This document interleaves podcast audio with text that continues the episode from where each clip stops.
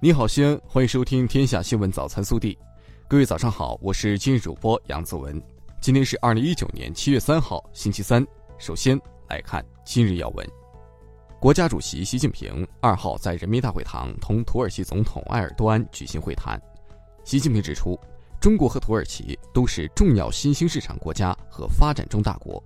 双方加强战略合作具有重要意义。本地新闻，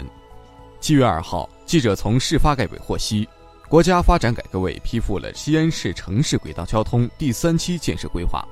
同意西安市城市轨道交通第三期建设规划建设一号线三期、二号线二期、八号线、十号线一期、十四号线、十五号线一期、十六号线一期等七个项目，总长一百五十公里，估算总投资约九百六十九亿元。规划期为二零一九到二零二四年。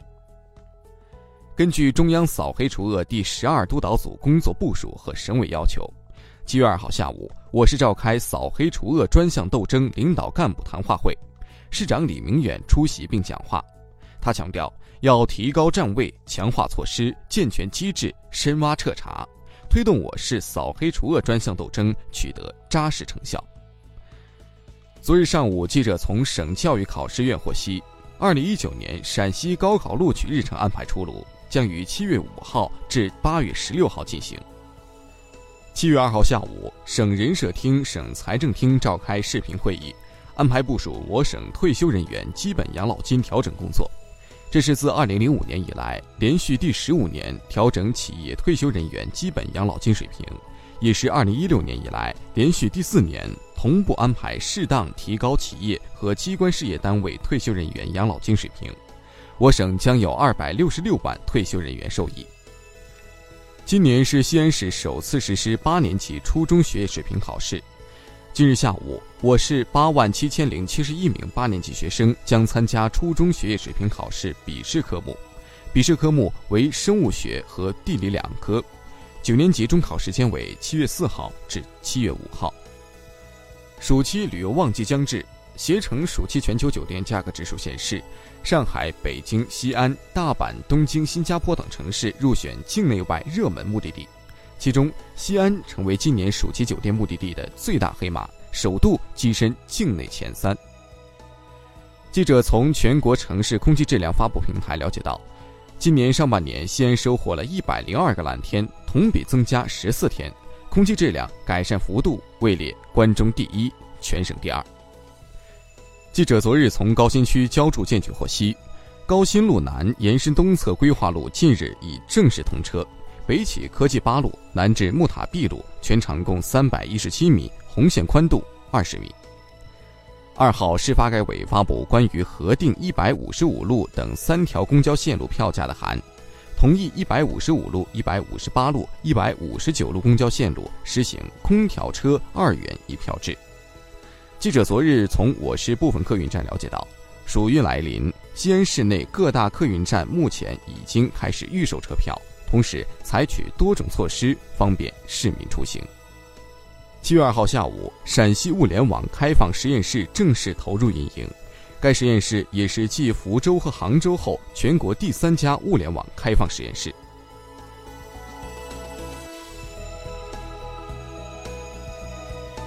国内新闻，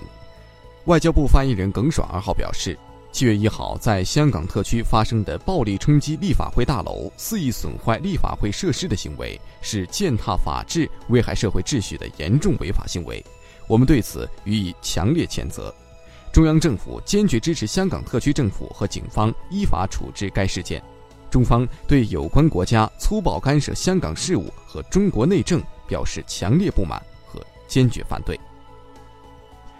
国家统计局一号发布的报告显示，二零一八年我国人均国民总收入达到九千七百三十二美元，高于中等收入国家平均水平。近日，教育部办公厅印发通知，要求。暑假前开展专门安全教育活动，聚焦溺水、交通事故、食物中毒等，合理布置暑假作业，严禁布置要求家长完成或需要家长代劳的作业，严禁中小学生学科类培训班超标超前培训，拒不整改，依法依规处罚，直至吊销办学许可。近日，人社部发布报告显示，目前国内电竞从业人员超过五十万，其中本科以上学历占百分之十六，百分之八十六电子竞技员从业者的薪资是当地平均工资一到三倍。二号，由工业和信息化部指导，中国电子信息产业发展研究院和腾讯微信开发的英配乳粉追溯微信小程序正式上线。消费者扫描商品标签上的二维码，就能辨识真假，查询到生产日期、批次、厂家和检测结果等信息。今年第四号台风穆恩已经形成，其中心位于距离海南省万宁市偏东方向约六十五公里。中央气象台已于二号傍晚发布台风蓝色预警，预计台风穆恩将于三号凌晨到上午在海南文昌到陵水一带沿海登陆。二号，中国工程院相关负责人对外公开表示，已经关注到网络上反映李兆申有关论文涉嫌抄袭的情况，中国工程院高度重视，已按程序启动调查工作，与海军军医大学取得联系，并开展调查核实。七月三号起，北京市将全面取消手机一卡通开卡费。届时，安卓手机用户及华米手表用户均可免费开通京津冀互联互通卡。据悉，北京是全国第一个全面取消手机一卡通开卡费的城市。辽宁省绥中县宣传部二号发布通报称，据县公安局报告，高台镇水口村小学校长毛某军涉嫌强奸猥亵该校女学生，已被刑拘。该案已于七月一号移交至检察机关，再走批捕程序。目前案件正在进一步审理中。近日，上海的垃圾清运师傅荀思伟在处理垃圾时发现，一个废弃纸盒中竟有十八件黄金饰品，便主动上交。失主刘先生很快被找到。原来这些黄金饰品，刘先生苦苦找了三年，其中既有孩子的诞生礼，也有他和太太的定情信物。刘先生在清理垃圾时，随手将装有饰物的一只废物纸箱放进可回收垃圾箱内，所幸被荀师傅及时发现。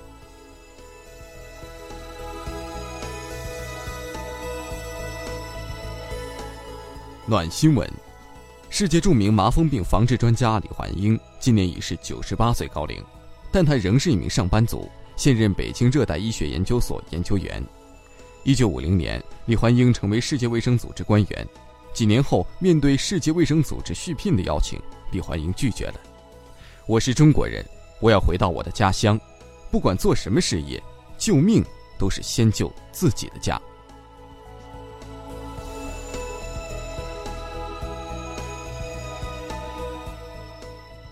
微调查。近日有媒体报道，随着毕业季和暑期来临，整容市场也火热起来。十八岁的小沈刚参加完高考，便决定整容。他认为不能因为长相输在起跑线，长相出众意味着能在大学交到更多朋友，甚至未来有更多求职机会。准大学生为赢在起跑线去整容，你怎么看？更多精彩内容，请持续锁定我们的官方微信。明天不见不散。